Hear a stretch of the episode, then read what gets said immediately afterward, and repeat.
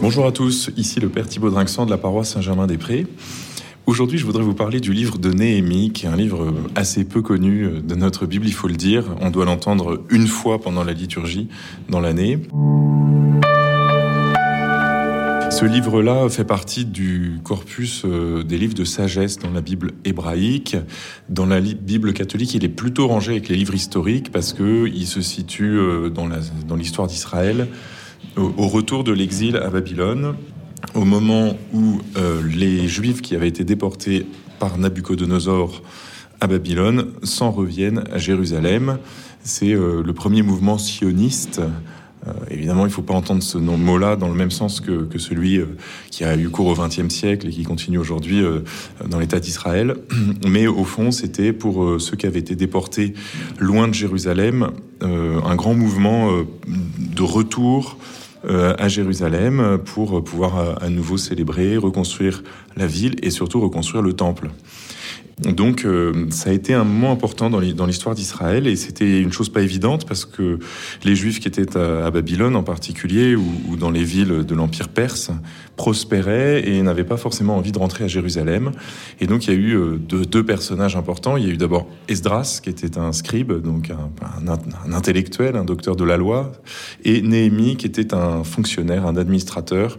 Il avait un très bon poste euh, chez le roi Artaxerxès, qui est un, un prince un roi euh, perse, et il était échanson. Donc c'est celui qui verse le vin euh, dans la coupe du roi. C'est un métier euh, qui, n'est peut-être plus tellement utilisé aujourd'hui par les, présidents de la République, mais qui correspond à un poste de grande confiance, puisque alors c'est lui qui on mélange le vin à l'époque, on boit pas le vin pur, donc il faut faire des mélanges et c'est pas c'est pas si simple. Il y a un vrai savoir-faire, et en plus de ça celui qui tend au roi la coupe, euh, il, il, en répond de sa vie, parce que si, si, si quelqu'un a versé du poison dans cette coupe, euh, les chansons, euh, il aura la tête coupée très rapidement.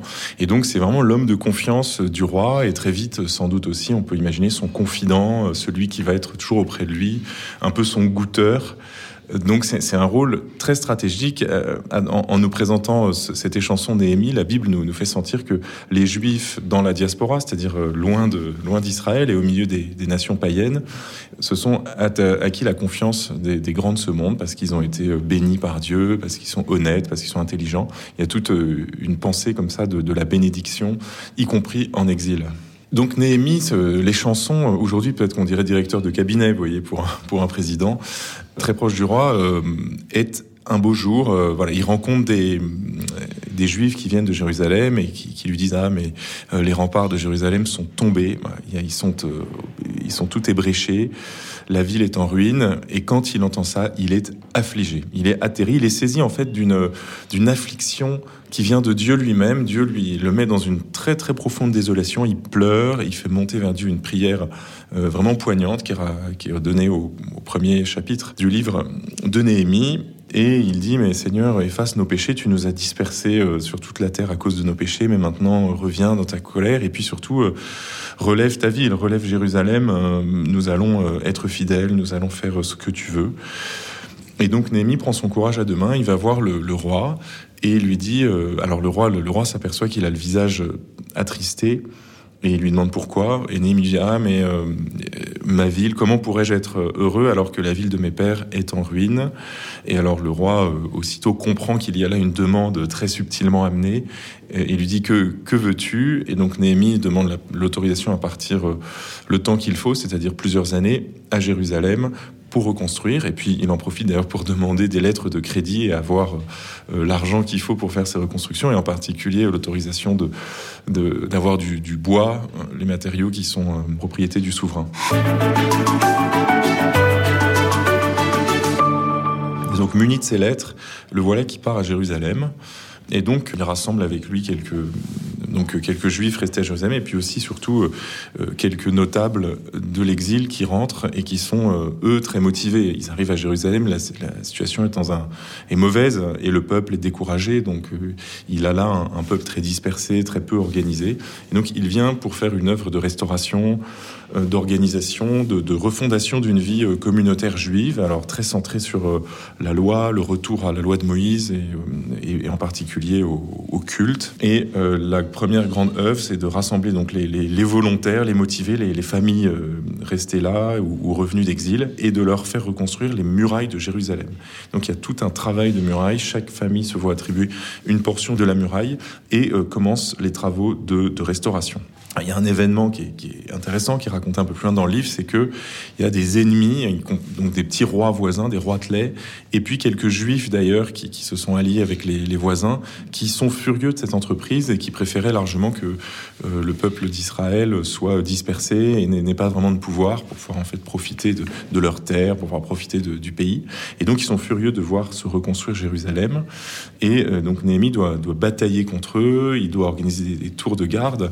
Ici, il y a une interprétation euh, spirituelle. Hein. Quand vous voulez faire le bien, eh bien, il y aura toujours des gens pour faire obstacle. Donc on voit Néhémie qui va se, bagarrer pour aller jusqu'au bout.